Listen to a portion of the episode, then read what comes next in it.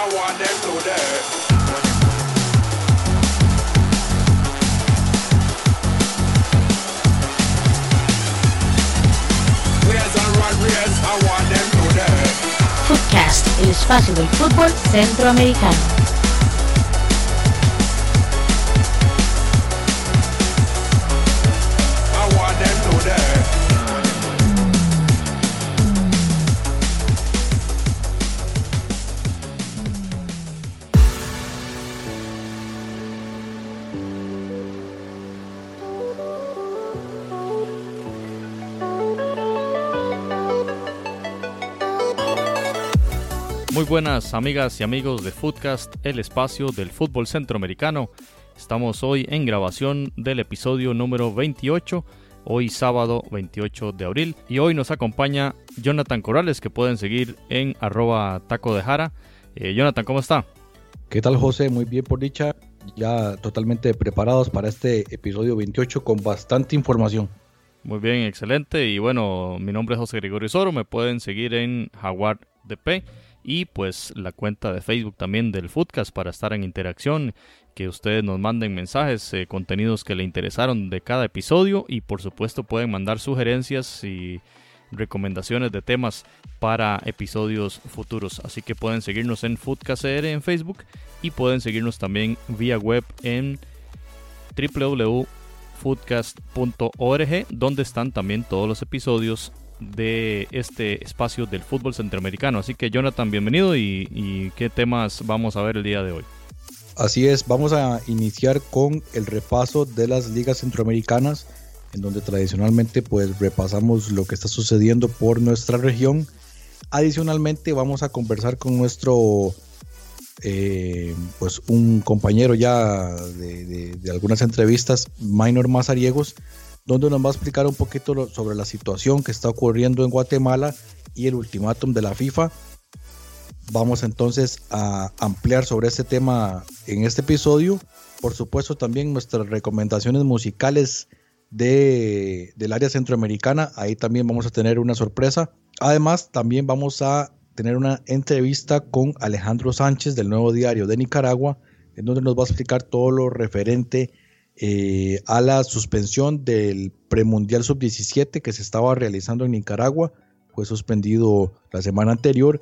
Y también, por supuesto, lo que está pasando tanto con la primera división, que tuvo una suspensión temporal, ya por dicha ya se, se reanudó las acciones de- del fútbol, y también con el famoso amistoso entre Argentina y Nicaragua, en donde parece que un día sí y otro día no. Ahora salió el tema de Haití. Bueno, Alejandro Sánchez nos va a poner eh, al tanto con las últimas informaciones. Y por último, vamos a, comentar algunas eh, noticias referentes al fútbol centroamericano. Por ejemplo, una situación que está ocurriendo o que ocurrió con Emilio Izaguirre y también eh, la final de la Liga de Campeones de CONCACAF, gira europea de Oscar Ramírez y también sobre un documental que están realizando eh, en Panamá sobre el, eh, la clasificación al Mundial de Rusia 2018. Así que bienvenidos, este es Footcast episodio 28.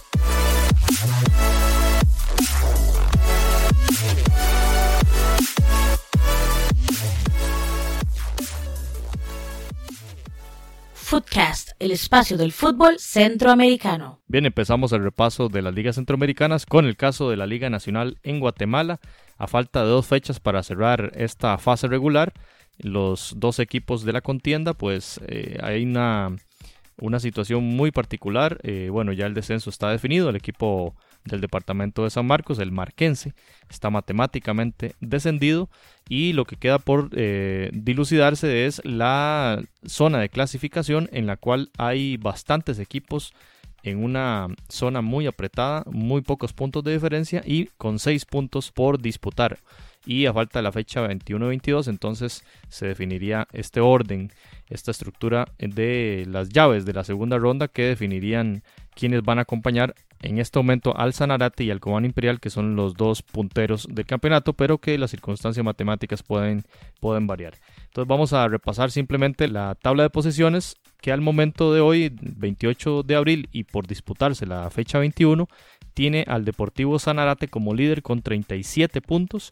y en segundo el Cobán Imperial con 36, ellos dos sembrados de momento en la zona de semifinales. Y los cuatro equipos siguientes son el Antigua con 33 puntos, el Guastatoya con 32, Comunicaciones con 29 y Chelaju con 28. Estos cuatro equipos que acabo de mencionar están en esa zona que jugarían, digamos, el repechaje para acceder dos puestos para las semifinales. Eh, como decíamos, Chelaju es el sexto lugar con 28 puntos, pero el séptimo y octavo el Siquinalá y el Deportivo Petapa tienen 28 puntos también. Ahí está jugando el tema del gol diferencia. De hecho, el Siquinalá tiene los mismos puntos que el Chelajú y el mismo gol diferencia, menos uno, pero lo que lo tiene en desventaja es la cantidad de goles a favor. Y resaltamos esto para indicar que está muy apretada esa, ese acceso a ese repechaje. Y tenemos también al equipo Hernán Medford, el municipal, bastante rezagado en la novena posición con 25 puntos. Suchitepeques con 22 y Malacateco, el otro equipo del departamento San Marcos ahí con 22 puntos. El Marquense, ya lo mencionamos, está en el fondo de la tabla. Así las cosas, eh, se vienen dos jornadas de infarto para el fútbol de Guatemala. Ya veremos en el otro episodio, en el episodio 29 de Footcast, qué pasó en la fecha 21 y cómo se movió esa tabla de posiciones que está bastante apretada en la Liga Nacional de Guatemala. Continuamos entonces con el repaso y ahora vamos a comentar lo que está ocurriendo en el fútbol de El Salvador, en donde aún resta una fecha para que finalice la temporada regular, eh, en donde, bueno, como ya ustedes saben, hay ocho clasificados de dos equipos que compiten y en este momento, por supuesto, como ya lo hemos comentado en otros episodios, el Alianza se mantiene en esa primera posición, pero esta vez seguido de cerca por el Santa Tecla que se coloca a dos puntos. Alianza 48, Santa Tecla 46. En tercer lugar aparece el FAS, que continúa con problemas económicos y sin embargo en lo deportivo está sacando la cara. Está con 42 puntos. Y un poco más rezagado está apareciendo el, el otro equipo eh, que del clásico desde El Salvador, FAS. aquí aparece el Águila con 30 puntos. En quinto lugar, el Luis Ángel Firpo con 27. Sexto lugar, el Audas con 26. Séptimo, Pasaquina con 24. Y con el mismo puntaje aparece Sonsonate, pero con eh, una diferencia de goles de, de, un gol en contra más. Y fuera de esa zona de clasificación aparece Municipal Limeño 23, el Dragón con 20, Chalatenango con 19 y en último lugar el Isidro Metapán. Ese es el escenario que eh, está en el, fútbol de, del Salvador. Resta una fecha, pero pareciera que ya está totalmente definido. Ahí de pronto lo que ocurre entre Pasaquina, Sonsonate y Municipal Limeño, pero el resto de los clubes ya totalmente listos para la segunda ronda, al cual le, le daremos seguimiento en podcast. Y pasando a la otra liga centroamericana que también está en cierre de fase regular, se trata del caso de la liga panameña, donde hay, este, recordemos el formato, hay cuatro equipos que clasifican directamente a semifinales y eh, en este momento el Árabe Unido es el líder con 29 puntos a falta de una fecha, repetimos, para eh, terminar esta fase regular en el Campeonato de Panamá. El Independiente es el sublíder con 28 puntos, los mismos que el San Francisco que igual el gol diferencia exactamente igual que el Independiente en más 7, pero el Independiente tiene 28 goles a favor contra 18 del San Francisco, de forma que se encuentra en el tercer lugar el equipo de San Francisco. Y el Alianza es el cuarto lugar en zona de clasificación con 27 puntos. Esos son los cuatro clasificados. En el quinto lugar está el Tauro un equipo de los más grandes de la Liga Panameña con 25 puntos. Eh, matemáticamente todavía no está definido, pues puede llegar a 28. Vamos a ver qué sucede, aunque el gol diferencia es apenas de más uno. En caso eh, de clasificar, no sería ni de segundo ni de tercer lugar el equipo de Tauro. Vamos a ver qué sucede en este campeonato. Y ya de ahí en más, el resto de equipos ya no tienen opciones de clasificar. Están en la sexta posición el Sporting eh, San Miguelito, en la séptima el Santa Gema, que ya disputó eh, su último partido, llegó a 21 puntos y en ese partido, por cierto, eh, se salvó y eh, obtuvo la permanencia en primera división en contra del Atlético Veragüense, que es el equipo que desciende a la segunda categoría. Y bueno, en el, el Chorrillo, el actual campeón, en el octavo puesto, en una, una posición bastante negativa para este equipo panameño, con 20 puntos. Y el Plaza Amador, otro equipo ahí tradicional, en el noveno puesto con 18 puntos. Y en el fondo de la tabla, ya lo mencionamos, el Atlético Veragüense que baja a la segunda categoría. Estaremos muy atentos en el episodio 29 de Footcast para ver cuáles son los cuatro clasificados a las semifinales de la Liga Panameña de Fútbol. Se durmieron el Plaza Amador y Chorrillo. Increíble verlos en esa posición. Lo mismo pareciera, ¿verdad?, que le está ocurriendo al, municipal en, en Guatemala. Pero bueno, pasando entonces a lo que pasa eh, o a lo que está ocurriendo en la Liga Nacional de Honduras, vemos en donde ya concluyeron la ronda preliminar a las semifinales o los playoffs y ya tenemos los clasificados. En la, primera, en la primera llave estaban disputando la clasificación el Honduras Progreso y el Real España. El resultado de ida fue de 1-1 y un 0-0 en la vuelta, lo cual clasifica al Real España. Y en la otra llave estaban apareciendo el Platense y el Olimpia, que en el partido de ida terminó 0 a 0 y el partido de vuelta lo ganó el Olimpia el pasado domingo 22 de abril 2 por 1, por lo cual clasifica a las semifinales. Y en las semifinales eh, que inician el día de hoy tendremos el, clásico o los clásicos del, fútbol hondureño, Real España Maratón por un lado, el día de hoy, sábado 19, eh, perdón, sábado 28 a las 7 de la noche, Real España Maratón. Y el día de mañana, el otro derby de la ciudad de capital, el, Olimpia, recibiría al Motagua. El domingo a las 4 de la tarde será este encuentro. Em, se teme mucho por la seguridad. Ya varias figuras han optado por bajarle los ánimos. Esperemos que todo transcurra con total normalidad. Por cierto, hablando del equipo del Motagua, se dice que el delantero Rubilio Castillo estaría pasando a la MLS al final del torneo. Entonces, son sus últimos partidos, según, según se dice. Veremos cómo le va entonces tanto al Olimpia, el Motagua, Real España y Maratón que se disputarán las semifinales.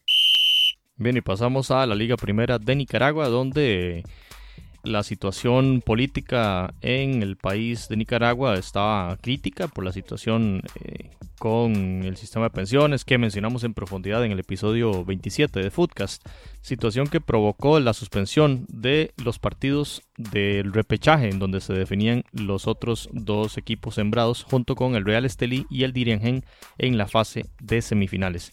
En esa fase de repechaje se encuentran Juventus Managua contra Managua y Walter Ferretti contra Deportivo Ocotal. Finalmente los partidos se desarrollaron el jueves 26 con los siguientes resultados. El Juventus Managua empató a 2 con Managua FC y por estar en mejor posición en la tabla de la fase regular clasificó a la serie de semifinales y en la otra serie el eh, Walter Ferretti le ganó 4 por 2 a Locotal. En el caso del partido de Juventus contra eh, Managua FC, un juego bastante dramático. La primera anotación fue del brasileño Lucas dos Santos al 67 de penal. El empate vino eh, por Maicon Santana, el brasileño del Juventus, al minuto 77, repetimos. Armando Valdés, el colombiano del Managua FC, ponía positiva la eliminatoria para el Managua.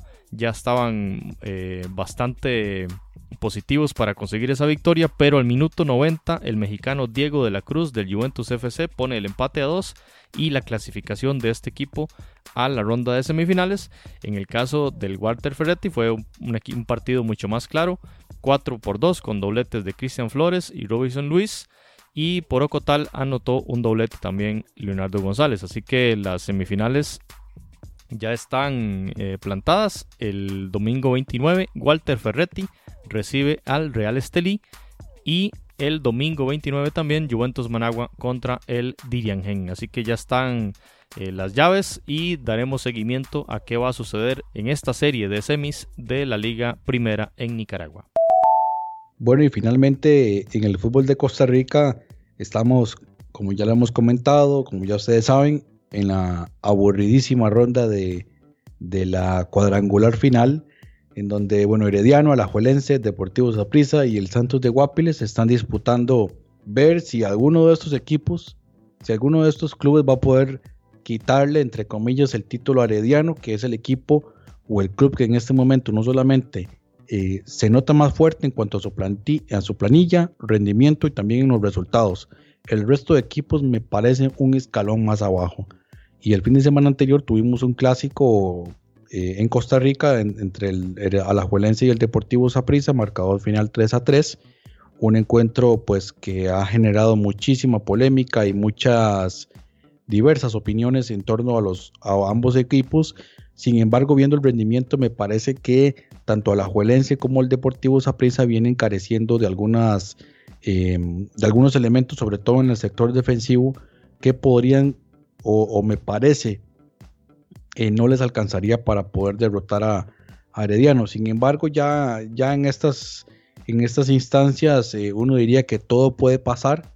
Sin embargo, bueno, vamos a ver cómo, cómo sucede esto.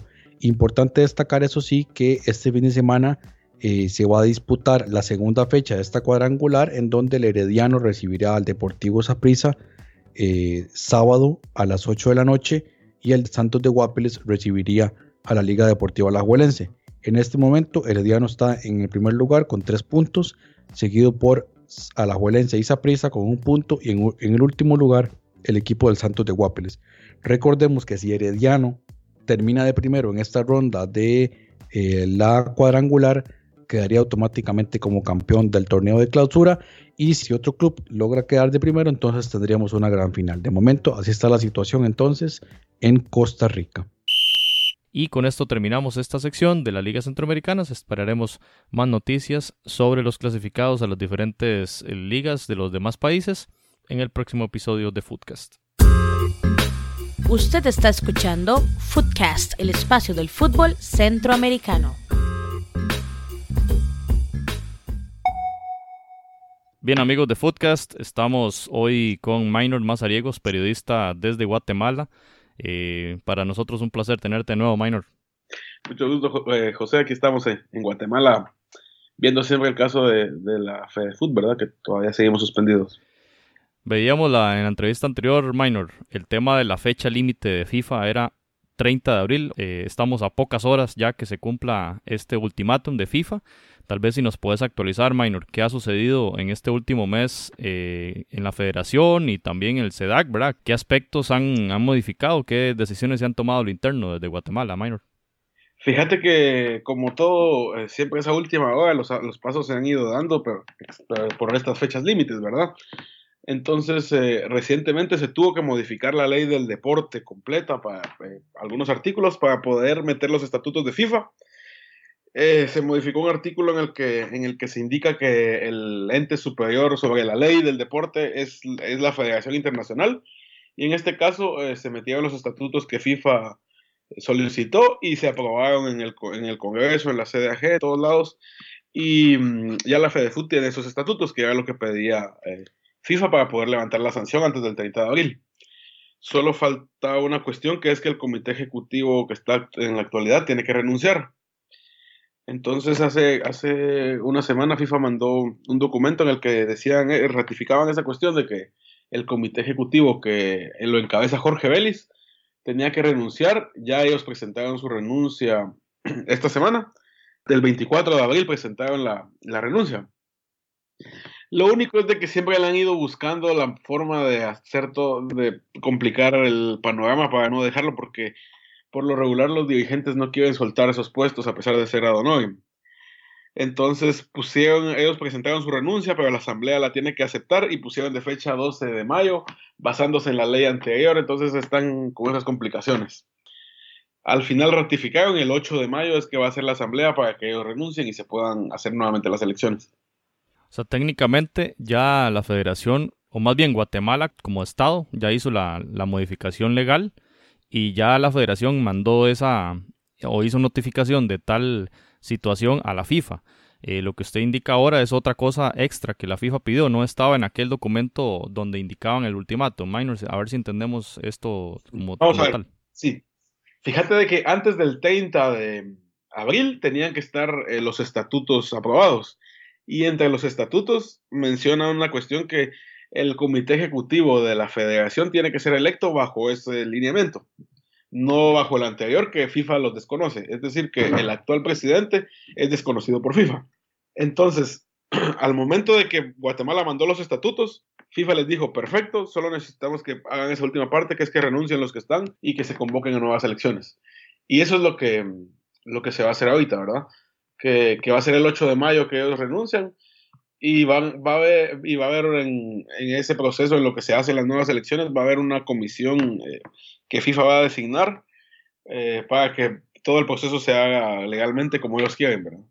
Entonces, para efectos de FIFA, digamos que sí se, sí se cumplió de parte de Guatemala los compromisos que venían en aquel ultimátum que daban fecha límite al 30 de abril. Técnicamente están cumplidos sí. y ahora esto es algo extra que, bueno, Guatemala los resolverá en menos de una semana, quizá, Minor, lo del nombramiento del nuevo sí. comité. Sí, el 8, el 8 de mayo va a ser la asamblea para que renuncie el actual comité y FIFA designe un nuevo comité. Y fíjate que, que, se cumplió con el tiempo. Eso sí, la suspensión a Guatemala se la dieron en octubre de 2016. Pasó año y medio para que se resolviera la situación. Hasta que FIFA dijo, o lo arreglan o están eliminados de FIFA. Hasta ahí fue que ya se, todos se pusieron de acuerdo y ya lo comenzaron a resolver, ¿verdad? Bueno, de, de todas formas es algo positivo, Minor, el, el tema de que se haya resuelto esto, al menos en el tiempo, ¿verdad? Porque había como el miedo de que no fuese suficiente tiempo para hacer la modificación en la ley del deporte, minor. Sí, sí, hubo, o sea, el Congreso tuvo que hacer sesión extraordinaria, o sea, se tuvieron que adelantar muchas cosas, porque si no, eh, el que te expulsen de la FIFA sí es algo serio y regresar cuesta muchísimo. Entonces todos dieron los, los pasos, costó porque la gente que está en la FedeFoot, eh, ellos querían seguir con el poder, le cambiaban una coma, le cambiaban un punto, pero, pero, al final sí lo tuvieron que hacer. Entonces la prensa estuvo muy metida viendo todos los detalles para que esto al final se resolviera. Amigos de Footcast, estamos con Minor Mazariegos desde Guatemala conversando sobre el tema de esta relación con FIFA y el ultimátum que vence el 30 de abril. Minor, ¿cuál es la expectativa a partir de ahora? Eh, ¿Qué se, espera a partir del nombramiento de este comité ejecutivo? Una respuesta positiva de FIFA. ¿Cuál es el ambiente en Guatemala respecto a este tema? Mira, ahorita todavía todo está así como, eh, Dios, qué palabra te digo, está como, como en suspenso todo, ¿verdad? Porque no sabemos quiénes van a integrar la comisión esta que va a mandar FIFA. O sea, no, no hay ningún nombre que, se haya mencionado aún, ¿verdad? Y esa comisión va a ser la encargada de eh, convocar a elecciones y ver. Lo que sí es de que todavía la misma, o sea, la gente involucrada en el fútbol sigue siendo la misma, ¿verdad? Entonces, eh, solo, solo se han cambiado los formatos. Antes las votaciones eran, eh, por ejemplo, que 38 personas votaban para, para elegir al presidente de la, de la FedeFoot. Con los nuevos estatutos van a ser 72 personas. Y entonces se abre un poquito más a que, a que haya eh, como que mayor oportunidad para, que, para que gente llegue a la FedeFoot. Las selecciones juveniles están entrenando algo, algo un poquito no, no tan no, no, tan formal porque no tienen ninguna competencia en ningún juego, pero sí están entrenando y esperando que regresar al nivel internacional.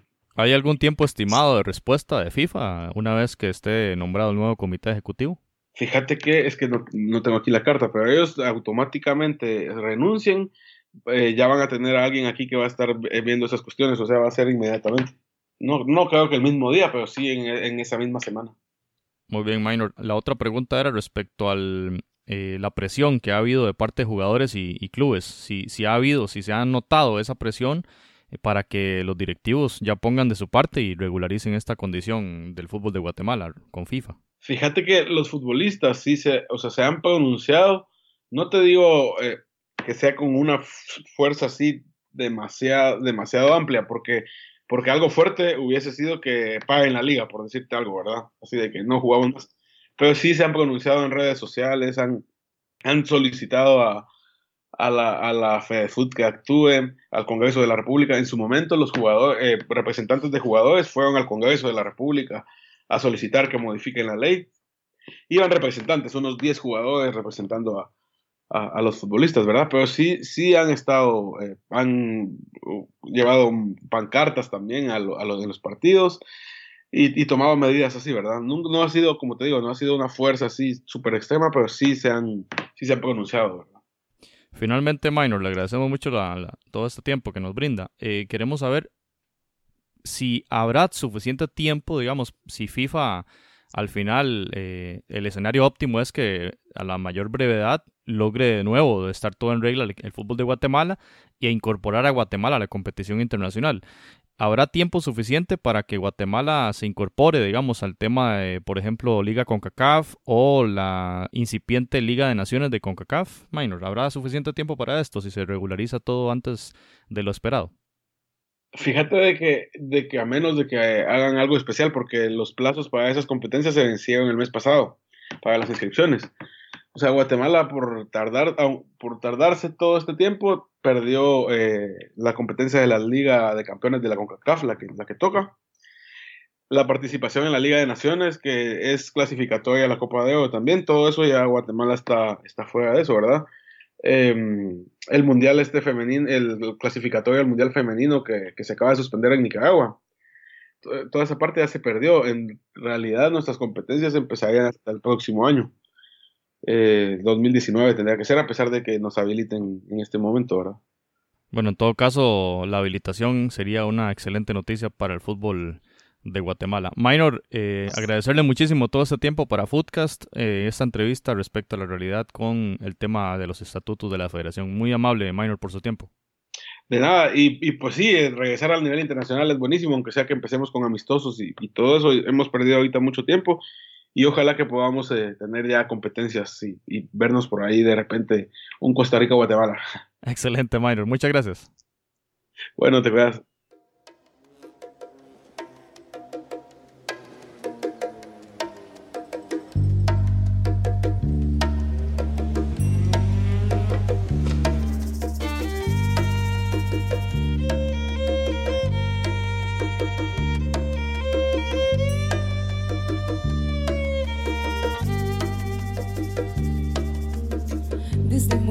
Distancia la gente se despertó. Habían venido naciendo como una avalancha creciendo, como un río gigante naciendo, como un viento fuerte creciendo, como un ciclón, sí, como un ciclón,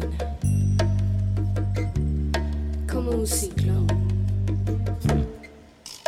Cuando la pudieron ver, no lo podían creer. Su cerebro les creaba una gran contradicción. Sí, contradicción. No podían entender porque nunca podrían ver que ella, que ella no era solo ella, era su madre, su hija, su hermana, su abuela, su pasado. Que apoyaban, que apoyaban su renacer. Ese gran estruendo lo tu mujer, tu mujer. Por eso es que cuando una habla es con la voz de muchas que callan. Por eso es que cuando una reacciona lo hace por muchas que aguantan y aguantan. La equidad debe llegar ya. La equidad hay que exigirla ya. No me digas lo que me debe tocar, que estoy viva y no quiero callar más. No me digas lo que me debe tocar, que estoy viva y no quiero callar más. Callar más. Bienvenidos a la recomendación musical de la semana en Foodcast. En cada episodio, una recomendación de artistas de la región centroamericana. No fuera posible tan pequeña parecer, Este grupo salvadoreño nació en el 2008 con el nombre Las Musas Batucada, con la idea de reivindicar los derechos de mujeres artistas en una sociedad donde son pocas las que tienen la oportunidad de expresarse en espacios públicos. El colectivo actualmente está conformado por siete mujeres de El Salvador, pero más de 20 músicos han pasado por las musas entre su inicio como batucada hasta su actual proyecto Las Musas Desconectadas, que desde el 2013 incluyeron otros instrumentos musicales, pero donde su temática sigue siendo en torno al apoyo de los derechos humanos, la naturaleza, migración y violencia de género. Pueden seguirlas en Facebook y YouTube con el nombre Las Musas Desconectadas. Están escuchando Voz de Mujer, grabado en vivo en el programa sobre música de El Salvador, Resonancia. muchos que aguantan y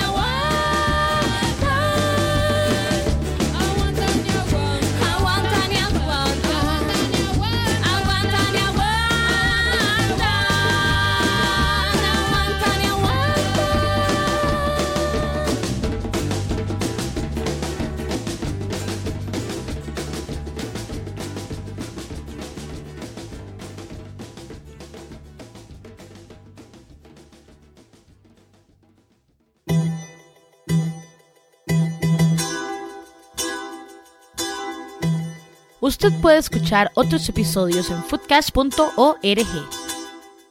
Muy bien amigos de Foodcast, tenemos la grata compañía de Alejandro Sánchez desde Managua, periodista de El Nuevo Diario y del diario Metro.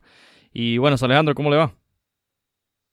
Hola José, muy bien, este, gracias. Pues tratando de, de analizar un poco eh, algunos temas, tanto sociales como deportivos. Obviamente, eh, lo que nos corresponde es el ámbito del deporte y vamos a, entrar en, en, el tema ¿no? de, de, de, ahora, que es el partido de Argentina contra Nicaragua, los sí y no que se han dado durante la última semana. Y bueno, eh, pendiente de, atento más bien a, a las preguntas que usted necesita que le responda.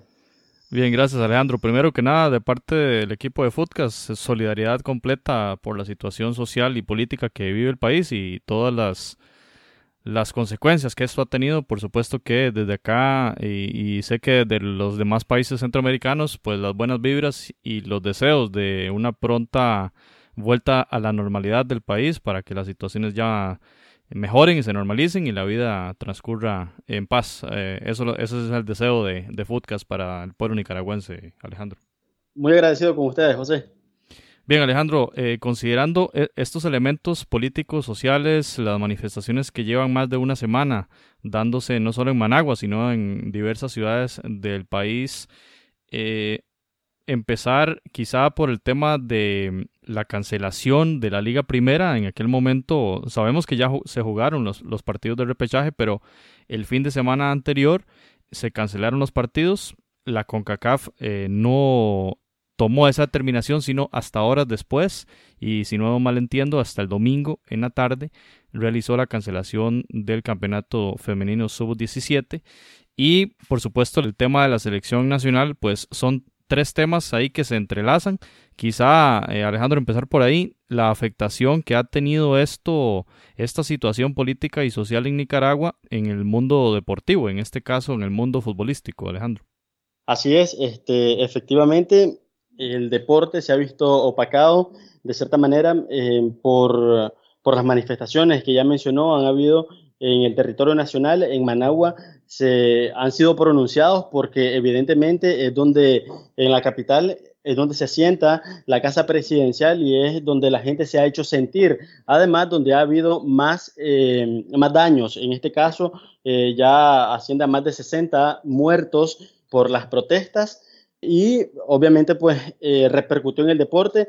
Lo primero que sucedió es la cancelación del campeonato premundial femenino sub-17 que realizaba con CACAF acá en Managua. Los partidos se, se celebraban en el Estadio Nacional de Fútbol y consecuencia de lo que de los, de los sucesos que han acontecido en territorio nacional, la CONCACAF decide, me parece muy tarde, porque el campeonato no había arrancado cuando ya estaban sucediendo eh, las manifestaciones en las calles, ya, ya habían muchos espacios cerrados, ya habían hecho sangrientos y es hasta la segunda fecha y la segunda fecha cumplida del grupo A y cuando iba a arrancar la segunda jornada del, sector B, cuando CONCACAF decide a petición de Fenifood eh, cancelar el campeonato. Me parece que muy tarde porque se estaba exponiendo a las muchachas, a las delegaciones que estaban participando en este evento y eh, no había afluencia de gente en el estadio. Creo que un premundial eh, opacado, eh, que pasó de noche, los partidos que se celebraron y lamentable, no, porque Nicaragua no había cogido un campeonato en esta categoría premundial. Pues finalmente se tiene que cancelar. Ahora con CACAF está realizando sus gestiones para ver qué va a suceder con este campeonato si se continuará. Costa Rica, valga la aclaración, era sede junto con Nicaragua, al margen de que los partidos se celebraban aquí. Se especula de que podría trasladarse hacia allá el campeonato o bien con CACAF decidiría eh, otros otros procedimientos para poder determinar cómo va a ser la clasificación para el Mundial de Uruguay que se va a celebrar entre noviembre y diciembre de este año. Este, bueno, eso por el lado del, del campeonato femenino. Eh, producto también de las manifestaciones y de los acontecimientos que, que, están en el país, pues también la Liga Primera decide cancelar la jornada de, eh, de liguilla que le llamamos acá. Eh, los equipos que, que, quedaron de la posición número 3 a la sexta en el torneo de clausura iban a disputar este, en llaves del 3 y 6 y el 4 versus el quinto para definir las semifinales. En esas instancias ya, ya estaban Reales de Liga, así que del Direngen. Esos partidos de liguilla tuvieron que disputarse apenas el viernes por la tarde en el Estadio Nacional de Fútbol. ¿Qué es lo que sucede? Aunque aparentemente no, no haya demasiada, eh, demasiado problema con el, con el tema de la reprogramación, CONCACAF tiene una urgencia y es que necesita que los equipos eh, de Nicaragua los dos que clasifican a Liga con, a Liga con CACAF en este caso eh, queden definidos. Solamente está el Club Deportivo Walter Ferretti, campeón de la apertura, y es necesario que ya se define el campeón del clausura. Ahora están en, en una cuenta regresiva y este, ya mañana se disputan los dos partidos de semifinales, los partidos de ida y, bueno, esperamos de que, de que ya todo pueda volver a la normalidad. Se han reanudado varios campeonatos, no solamente fútbol, sino béisbol, el campeonato de primera división, eh, torneos de baloncesto, que estaba una, la Liga Superior Nacional. Es decir, que eh, muchas disciplinas fueron suspendidas por los acontecimientos que afectan el país, pero ya han ido eh, retomando nuevamente el ritmo y bueno, estamos en eso. Perfecto, Alejandro. Y respecto al partido Argentina-Nicaragua, hemos leído no solo de un artículo suyo en el Nuevo Diario, sino también repercusiones en diarios eh, argentinos, incluso en España, de la posibilidad de que el partido contra Nicaragua, eh, más bien Argentina, elija un rival distinto y que en este caso suena el equipo de Haití. Este, entonces, si nos explica un poquito qué es lo que ha sucedido, por qué este cambio tan repentino, después de haber leído noticias eh, en las que la FENIFUD incluso confirmaba el duelo entre el albiceleste y la selección pinolera. Así que vamos a poner en contexto, eh, primeramente, el lunes de esta semana, em, la Federación Nicaragüense de Fútbol convocó a la prensa deportiva nacional e internacional para anunciar eh, la firma del acuerdo eh, entre la AFA y, esta institución local eh, para, la celebración del partido amistoso entre las selecciones de Argentina y Nicaragua. Em, apenas tres días después, el miércoles, surge una información de, AFA y es TAC Sports la que informa de que en la Federación de Argentina em, están contemplando cambiar el rival. Eh, horas después, eh, damos un seguimiento a la noticia, hacemos nuestras indagaciones y resulta de que eh, fuentes desde allá de Argentina que nos han pedido no, no mencionar nombres, nos notifican de que nunca hubo una firma de, entre Fenifood y AFA, sino un acuerdo de palabra y que estaba todavía negociando, estaban negociando ambas federaciones para ver si podían concretar algunos términos todavía.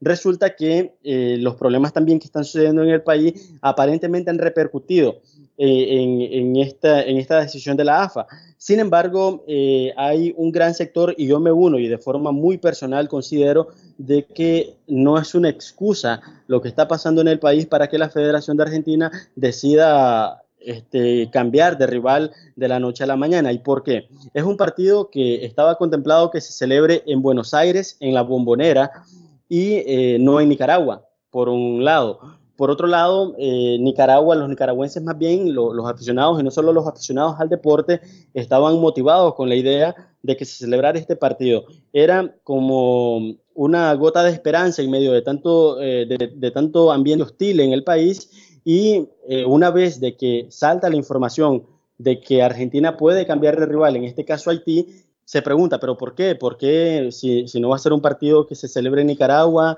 Eh, ¿Por qué esa decisión? Y es que la AFA nunca, a mi parecer, nunca ha tomado a Nicaragua como la primera opción. Y lo digo porque eh, ahora suena Haití, pero antes había sonado la selección de Costa Rica.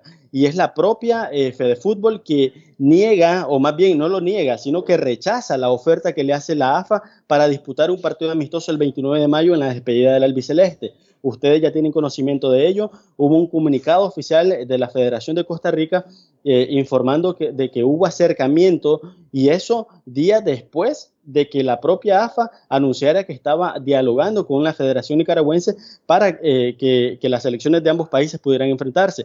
Entonces, eh, me parece que la, la AFA nunca nunca ha tenido a Nicaragua como la primera opción, que ha estado valorando otros rivales y que va a tener a la selección nicaragüense como última opción una vez de que no pueda concretar otro partido amistoso. Eh, también hay que señalar que Bolivia era la primera opción de la Federación Argentina, sin embargo, este, eh, el equipo de este país eh, tenía, tiene un partido contemplado para un día antes, el 28 de mayo, contra Estados Unidos y tuvo que cancelarse. Entonces, bueno, así está la situación. Ayer, hablando con el presidente de la Federación Nicaragüense de Fútbol, él manifestaba que todavía están negociando, que todavía hay algunos puntos que no han concretado.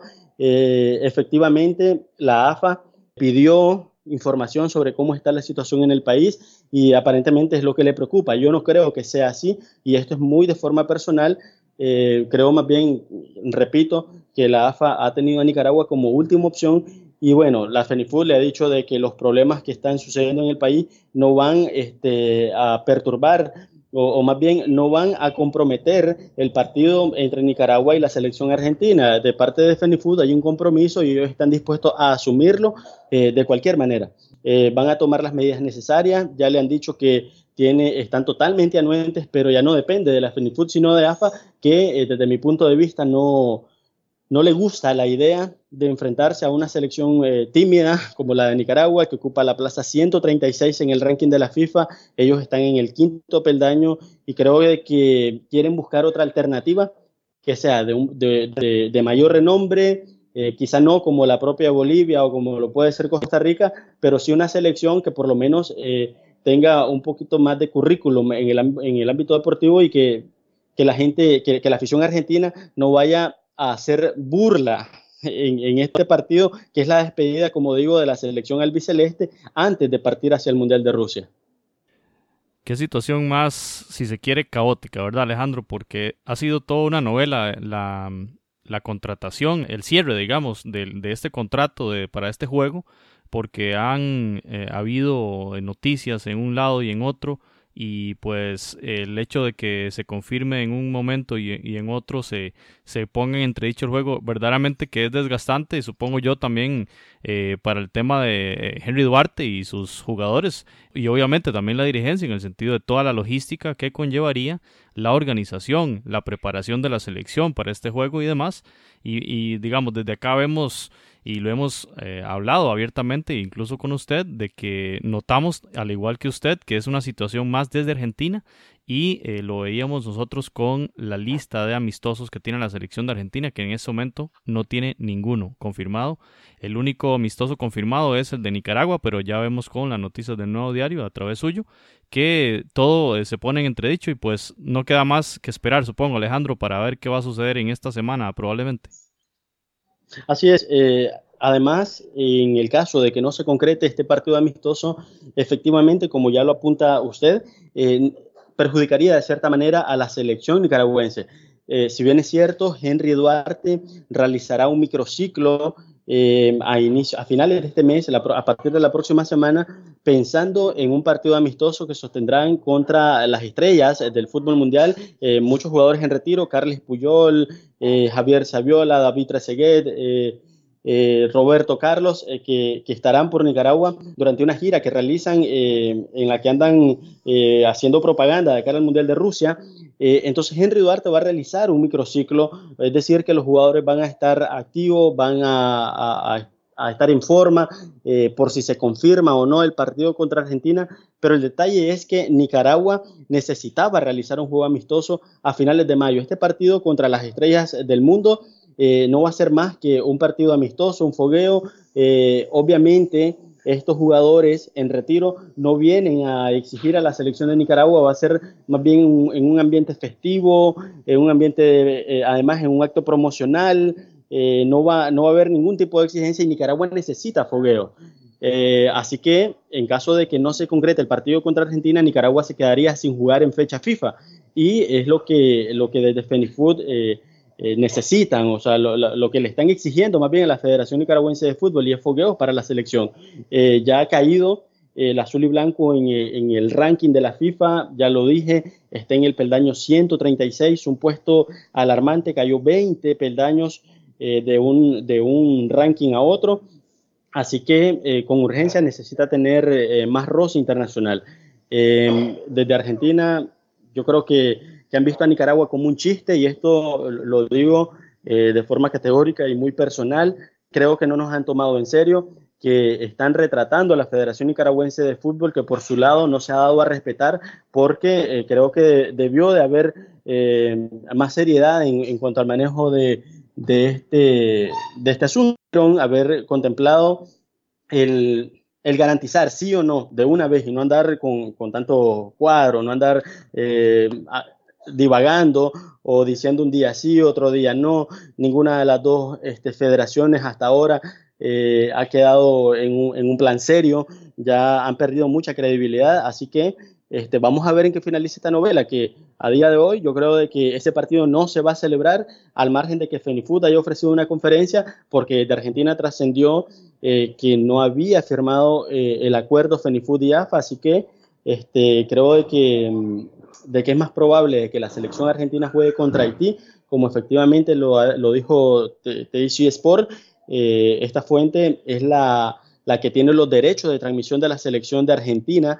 Así que, ¿por qué dudar de, la, de, la, de, esa fuente que además está, es muy cercana a la Asociación de Fútbol de Argentina? Así que creo que, que va a ser Haití y no Nicaragua.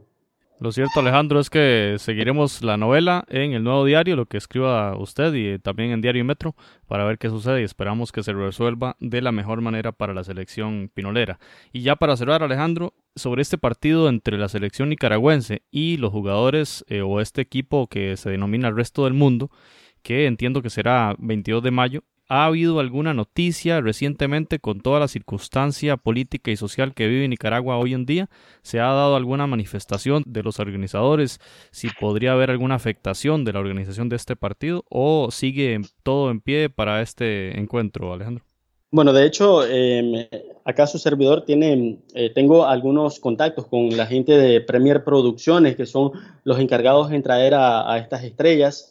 Y eh, ayer estábamos hablando en relación a este partido y no hay ningún cambio. De hecho, están animados con la idea de que puedan reunir eh, a la gente en el Estadio Nacional el 22 de mayo Todavía queda casi un mes para la celebración de este partido amistoso y de momento no hay cambios. Realmente eh, lo que está haciendo Premier Producciones en cambio es eh, promocionarlo, venderlo, eh, tratar de, hacer que llegue al oído de la gente para que puedan llegar a este partido. Es la oportunidad, como dije, de, que la gente pueda distraerse un poco, ¿no? En medio del ambiente hostil que se vive en el país y bueno, no hay ningún cambio. Si existiera alguno, yo voy a estarles informando este, por, la misma vía y, bueno, de momento está todo bien con ese partido eh, del equipo del resto del mundo.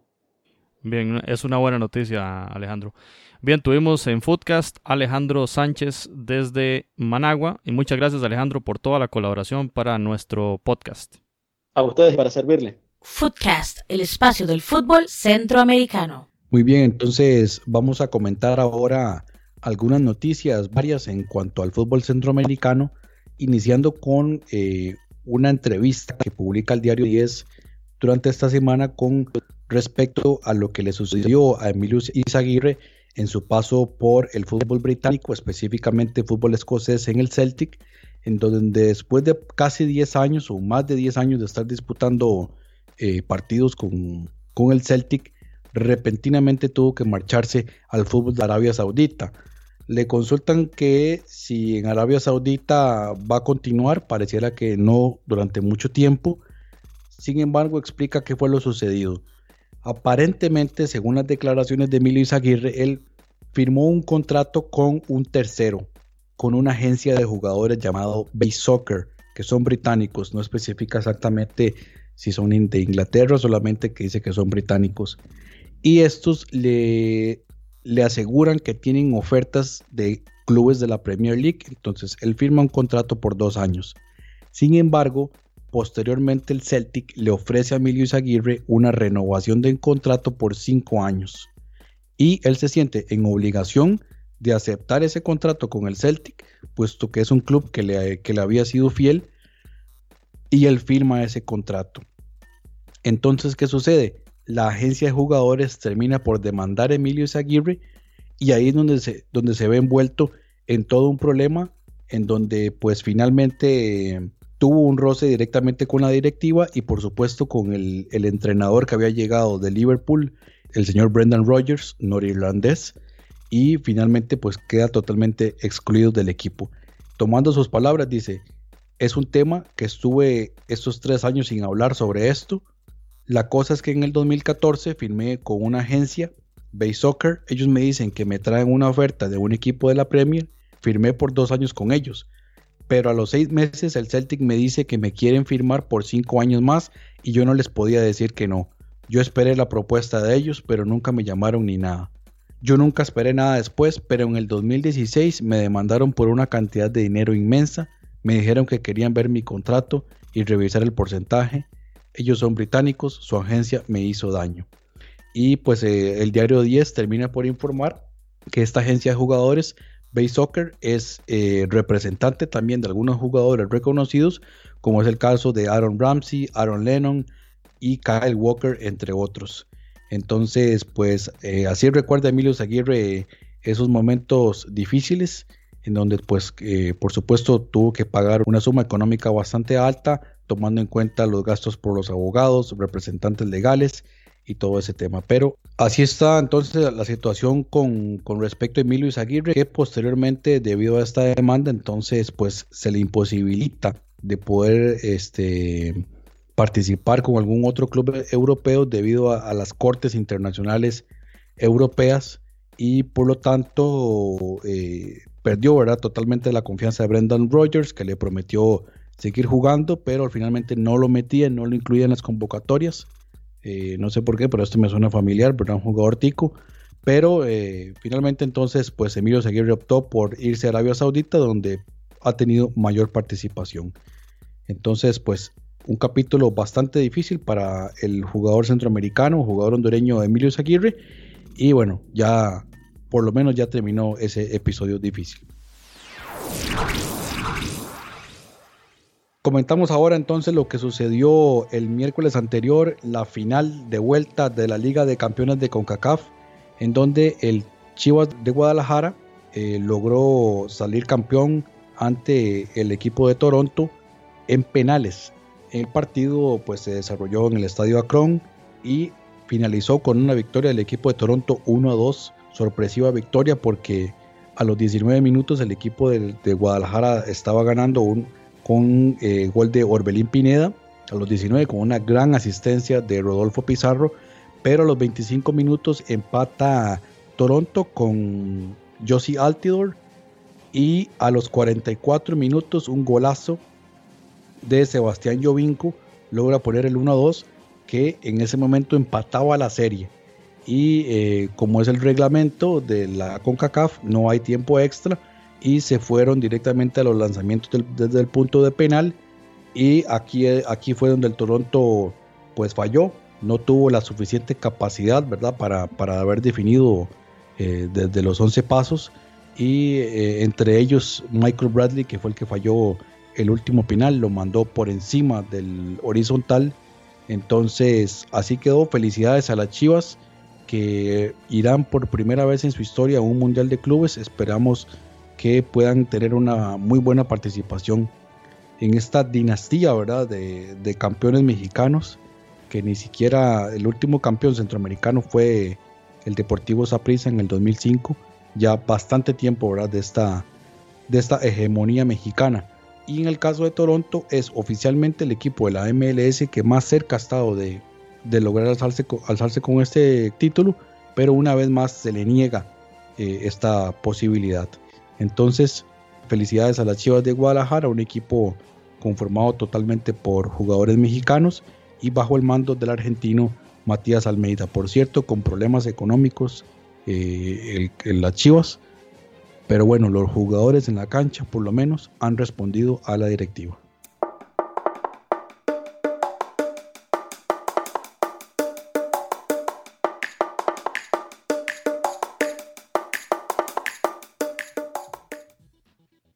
Bien, y pasando a noticias de la Selección Nacional de Costa Rica, el entrenador Oscar Ramírez eh, ha realizado una gira por los clubes europeos donde se encuentran los jugadores costarricenses que probablemente convoque para Rusia 2018.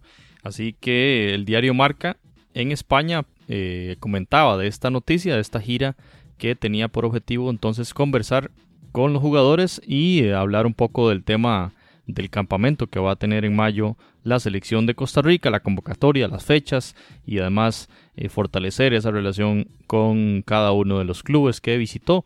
Ramírez llegó hace una semana a Portugal, donde visitó a Brian Ruiz y de hecho estuvo en el partido entre el Sporting y el Boavista de la Liga NOS en Portugal.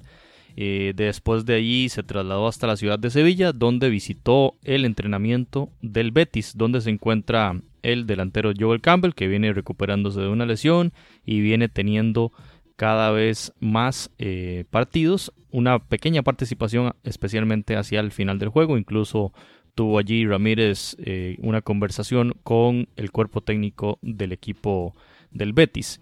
El día martes eh, visitó la ciudad de La Coruña, donde estuvo en las instalaciones del Depor, estuvo hablando con Celso. Y el día miércoles visitó Barcelona para estar en el entrenamiento del español y por supuesto reunirse con Oscar Duarte, un defensor que viene en un buen ritmo en el español y que sin duda será uno de los centrales que va a convocar Oscar Ramírez. Después de allí, el día jueves, eh, Ramírez se trasladó hacia Escocia, donde visitaba justamente el Celtic para conversar con Cristian Gamboa, que bueno, según los últimos datos, eh, es un jugador que ha tenido muy pocos minutos en este equipo, el equipo de Brendan Rodgers, como comentaba Jonathan. Y el, día viernes visitó el club de Lausanne, donde juega Jelsin Tejeda en el país de Suiza. Justamente Suiza, y pensamos que Jelsin también puede haberle pasado bastante información sobre los jugadores suizos especialmente los que jueguen en la liga local, que él probablemente conozca, conozca bien por estar en ese contexto. Y el día 28 de abril, el día en que estamos grabando Footcast, Ramírez eh, visitó Madrid y de hecho estuvo en el partido entre Real Madrid y Leganés de la Liga de España. Y pues la idea entonces ahí visitar a Keylor Navas. En algunos casos publicaron otros medios como La Vanguardia eh, y en los periódicos ABC. La idea era, en algunos casos, como en el caso de Celso, tratar de que los jugadores visitaran o más bien se fueran a la concentración de Costa Rica una fecha antes del cierre de esta liga española.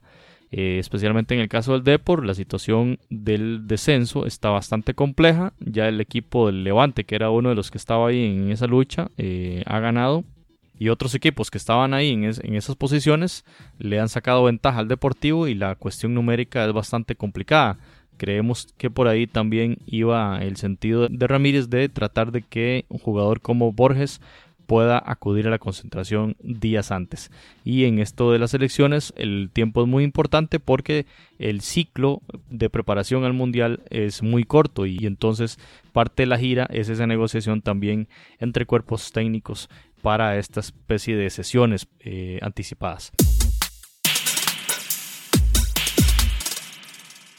Pasamos ahora a el tema de la selección de Panamá, o más bien de la Federación Panameña de Fútbol, que el pasado jueves 26 anunció en su cuenta oficial de Twitter el tráiler del documental Minuto 87 Panamá en el Mundial, que relata el paso de la selección canalera en la hexagonal que le dio el pase directo a Rusia 2018, que también será su debut en Copa del Mundo. Y hoy tenemos que apoyarlo todo. Una falta de tener esto, una falta de personalidad, una falta de carácter, una falta de orden, una falta de huevos, de huevos. Minuto 87 fue precisamente el momento en que Román Torres le anotó el 2 a 1 a Costa Rica en aquella noche del 10 de octubre, noche histórica para el fútbol panameño. Y... Mucha concentración, muchachos. Otra vez perdiendo en el uno contra uno. Otra vez perdiendo los rebotes. Alegre y vaya para cinco en puta cancha, hermano. Dale, hermano, dale. Pelota arriba para Matador. Matador deja la cabeza en medio. Para Román, Román, Entonces, eh, es un documental. Es una producción tripartita entre la Federación, una empresa que se llama C11 Films y el canal RCP TV de Panamá. El documental entonces mm, va a tratar de ese periodo hexagonal, muchas tomas dentro de la cancha, muchas tomas de conversaciones entre los jugadores, de charlas técnicas. Eh, hay varias escenas ahí donde el bolillo sale bastante acalorado, bastante enojado, eh, dándole un repaso bastante fuerte a los jugadores. Y pues ese tipo de detalles que muy pocas veces se ven eh, estarán incluidos allí en ese documental, Minuto 87, Panamá en el Mundial, que será proyectado en las cadenas de cine en ese país canalero.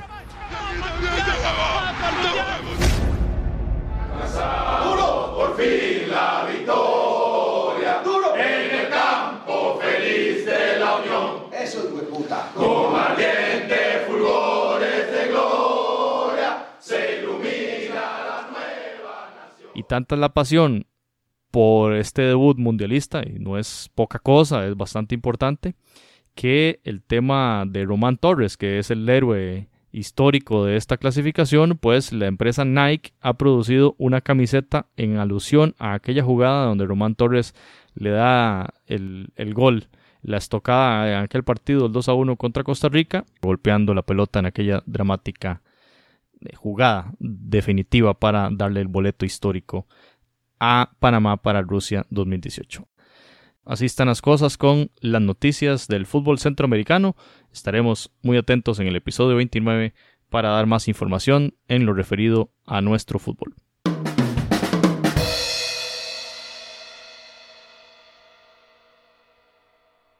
Concluimos así entonces este episodio. Los invitamos cordialmente para el próximo episodio que será el número 29 en donde estaremos hablando con José Zamora sobre los derechos de transmisión de la Copa del Mundo en los diferentes países centroamericanos. Y también eh, vamos a comentar sobre la actualización de las ligas centroamericanas como siempre lo repasamos y también otras noticias sobre el fútbol regional. Así que los esperamos. Muchas gracias por habernos escuchado